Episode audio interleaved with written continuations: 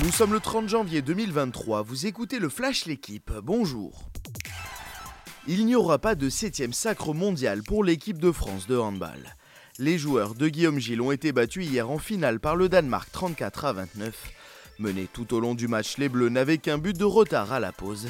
Mais les coéquipiers de Nicolas Karabatic n'ont jamais trouvé les solutions, notamment en défense. Après 2019 et 2021, les Danois décrochent un troisième championnat du monde d'affilée. Une nouvelle soirée de Ligue 1 à oublier pour le Paris Saint-Germain. Le PSG a concédé au Parc des Princes le nul un partout hier en clôture de la 20e journée. Paris reste leader avec 3 points d'avance sur Lens et 5 sur l'OM.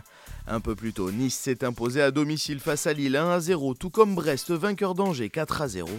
Match nul 0-0 entre Clermont et Nantes. Victoire à l'extérieur de Toulouse à Strasbourg 2 à 1, de Montpellier à Auxerre 2 à 0 et de Lyon à Ajaccio sur le même score. Il est redevenu roi de Melbourne et patron du tennis mondial. Novak Djokovic a remporté hier la finale de l'Open d'Australie face à Stefanos Tsitsipas. Un succès 6-3, 7-6, 7-6 pour une dixième couronne sur la Rod Laver Arena. Le Serbe décroche son 22e titre du Grand Chelem et compte désormais le même nombre de majeurs que Rafael Nadal. À 35 ans, Djokovic retrouve aussi son trône de numéro 1 mondial.